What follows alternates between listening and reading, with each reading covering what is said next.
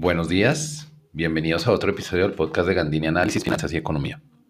Hoy vamos a hablar del impacto de las tasas, de las tasas de la decisión de tasas del Banco de la República y qué pasa con el mercado de los TES. Vemos que hay una relación importante entre la política monetaria, las decisiones de tasas particularmente y las curvas yield o curvas de rentabilidad de los mercados. Me parece que este es un buen, un buen caso para, para ir viendo qué ha ido pasando.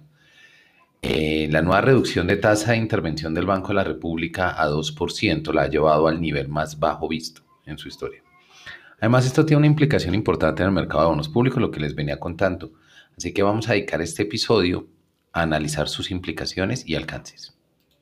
El comunicado del banco tiene algunos puntos que me parecen interesantes, la Junta Directiva del Banco de la República, que me parece interesante resaltar. Después, como para empezar un poquito, la Junta Directiva del Banco de la República eh, son los encargados por votación de decidir cuáles, eh, de tomar las decisiones de política monetaria. Entonces, la Junta tiene el ministro de Hacienda, el gerente y los, y los codirectores del banco. Entonces, un punto que es muy, muy importante resaltar es que la decisión de reducción de 25 puntos básicos de este mes fue unánime. Entonces, es decir, pasaron de 2,25 a 2% la tasa siguiendo en niveles históricamente bajos. Estos, esto sigue mostrando como la, la, visión que tiene el banco. Digamos que en un comunicado que es muy corto, sin mayores sorpresas, realmente todos en el mercado esperábamos la reducción, pero es, es interesante ver em, dos, dos puntos de su comunicado que vale la pena revisar. La inflación en julio se ubicó, esto estoy leyendo lo textual del comunicado, se ubicó en 1,97% y el promedio de los indicadores de inflación básica en 1,76%. Las expectativas de inflación de las encuestas a finales de 2021 se ubican en 2.87%. ¿Por qué es importante este punto? Cuando el Banco de la República toma decisiones de tasa, eso tiene una implicación en precio. Ahorita más adelante hablamos al respecto, pero entender esto es muy importante porque lo que el banco nos está diciendo es, mire, mi inflación está en 1,97, la inflación básica, es decir, quitando los alimentos, está en 1,76 y las expectativas de inflación están en 2,87 a finales del 2021. Quiere decir que en la meta de inflación del Banco de la República, que es 3%, con un rango de 2 a 4, pues lo que nos está mostrando es que estos niveles de precios están tan bajos en este momento que tienen margen de maniobra para seguir cortando, bajando la tasa. Y no solo hasta este nivel, sino si, si deciden seguir. Entonces digamos que esa es la primera, el primer punto es, ¿puedo seguir bajando tasa? Porque tengo un nivel de precios históricamente bajo. Es más, estamos en un 97 ahorita, la expectativa es el precio que salga el sábado, IPC para agosto, para, para agosto, porque este es el de julio, sea 1,92. Es más o menos la expectativa del mercado. Quiere decir que es, continuaríamos por segundo mes consecutivo en tasas anuales por debajo del rango meta de 2%, o sea, por debajo del piso del rango meta. ¿Listo? Otro punto que toca en el comunicado que me parece interesante es el resultado del crecimiento en el segundo trimestre confirma una demanda agregada débil y excesos de capacidad productiva. El punto es, básicamente lo que ellos están diciendo es, tengo que concentrarme no en los precios, sino en el crecimiento, en tratar de incentivar el crecimiento. Esto en sí habla que voy a tomar una reducción de, voy a tomar posturas de reducción de tasas o continuar con mi postura de reducción de tasas. Eso se llama una postura dovish en inglés.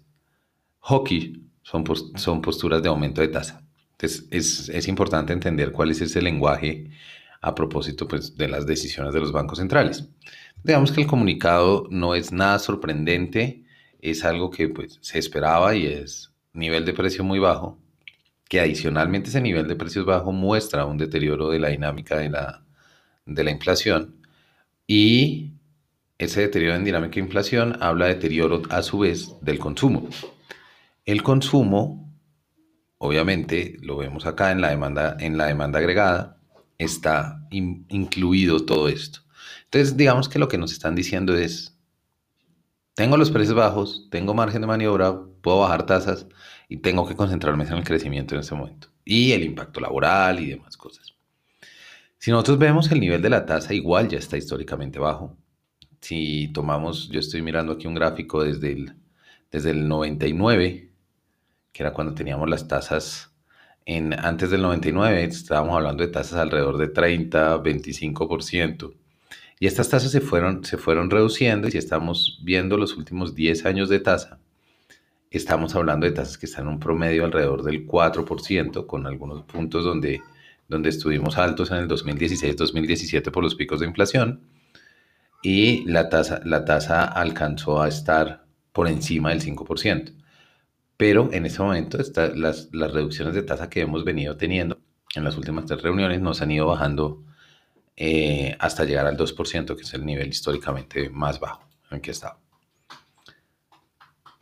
¿Por qué reducir tasas? Digamos que cuando hablamos de, de, política monetaria hay que entender, digamos, por qué se toma este tipo de decisión. Entonces, la, la lógica detrás de este ejercicio es, Banco de la República o Banco Central reduce sus tasas Eventualmente los bancos comerciales reducirán sus tasas comerciales, lo que llevará a los hogares a pedir prestado más y a aumentar sus niveles de consumo. Esto que genera, pues mayor consumo, genera dos, dos efectos. Mayor crecimiento, porque si se acuerdan del cálculo del PIB vía gasto es consumo, más inversión, más gasto público más exportaciones, menos importaciones. Entonces, si el consumo sube, pues va a subir el crecimiento. Y por el otro lado, tengo aumentos de precio, porque entre más demando bienes, mayor se vuelve el precio. Entonces, digamos que esa es la lógica que está detrás. Y hay que, entender que esa es la lógica y por eso hablan ellos también todo el tiempo en el comunicado, hablan de crecimiento y de precios.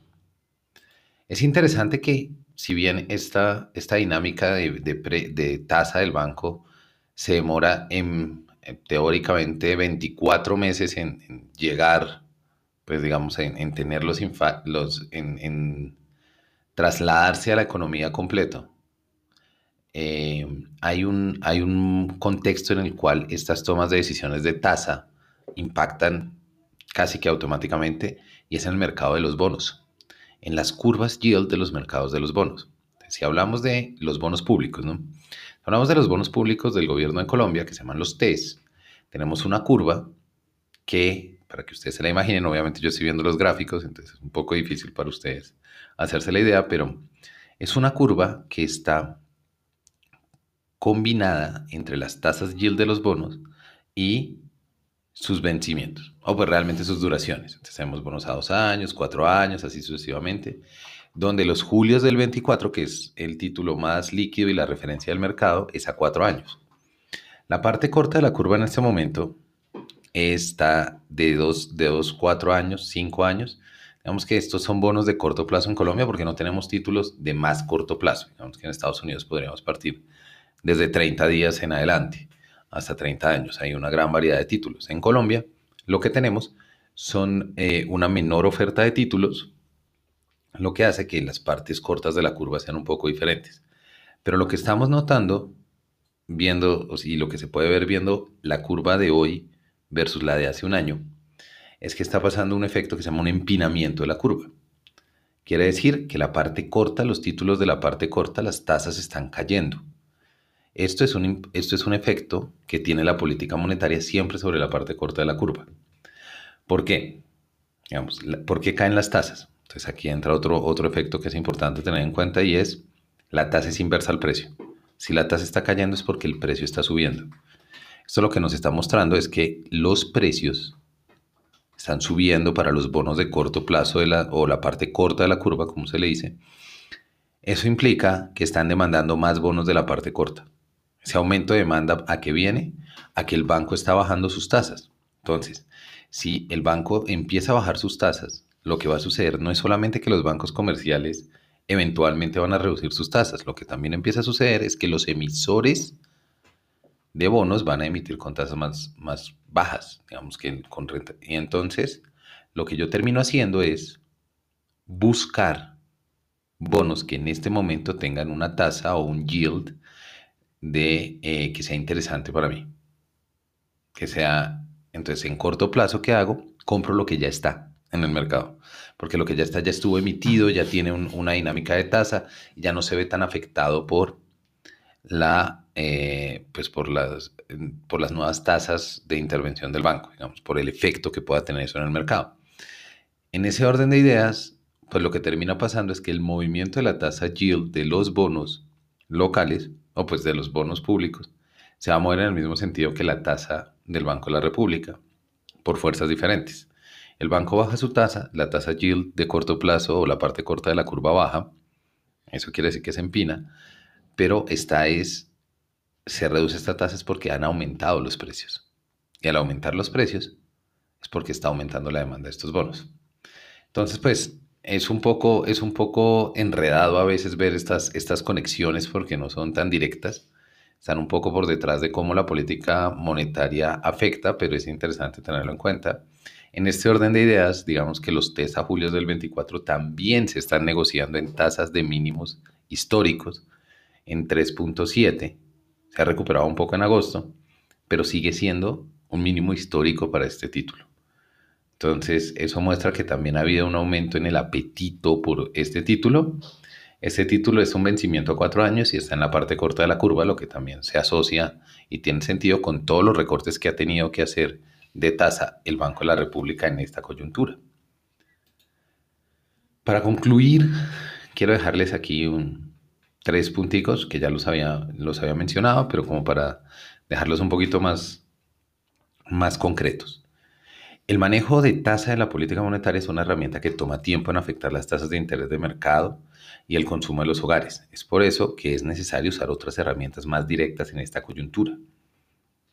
Dígase, la política fiscal tiene y los subsidios, las líneas de crédito y eso, tiene un impacto mucho más, mucho más em, expedito a la hora, a la hora de, de enfrentarnos a una crisis, que es como digamos lo que el gobierno ha estado haciendo. Sí se presenta un efecto en el mercado de los test, lo que veníamos hablando, donde la curva se ha empinado respondiendo a que los títulos de más corto plazo son demandados en mayor medida. Las preguntas que les quiero dejar acá como para que las vayamos mirando es ¿hasta dónde puede el Banrep seguir moviendo su tasa? ¿Dónde es ese escenario donde ellos van a sentir cómodos y en qué punto van a parar? Y también ese efecto de tasas, ¿qué tan efectivo es en el corto plazo? Digamos que puede ser que sigan dando una señal al mercado de que están tomando acción. Pero en últimas, ¿qué tan efectivo en el corto plazo puede ser ese movimiento de tasas? Ahí es donde está una de las grandes discusiones detrás de la política monetaria, por lo menos de la, de la toma de, del uso de la herramienta de la tasa de intervención. Después quería dejarles como estas reflexiones y un poco de este análisis también de ver esta otra implicación del, em, del Banco de la República, de, las, de la decisión que tomó esta, este, este lunes el Banco de la República, es decir, ayer, eh, y cómo está afectando los mercados de, de test aquí, el mercado local. No olviden que pueden seguir en el informe semanal, Market Update, tres datos a seguir. Cada lunes lo publico en mi página gandinianalysis.com. Pueden seguirme en Twitter, soy Rock Economist 1, revisar mis columnas de la revista Dinero cada miércoles.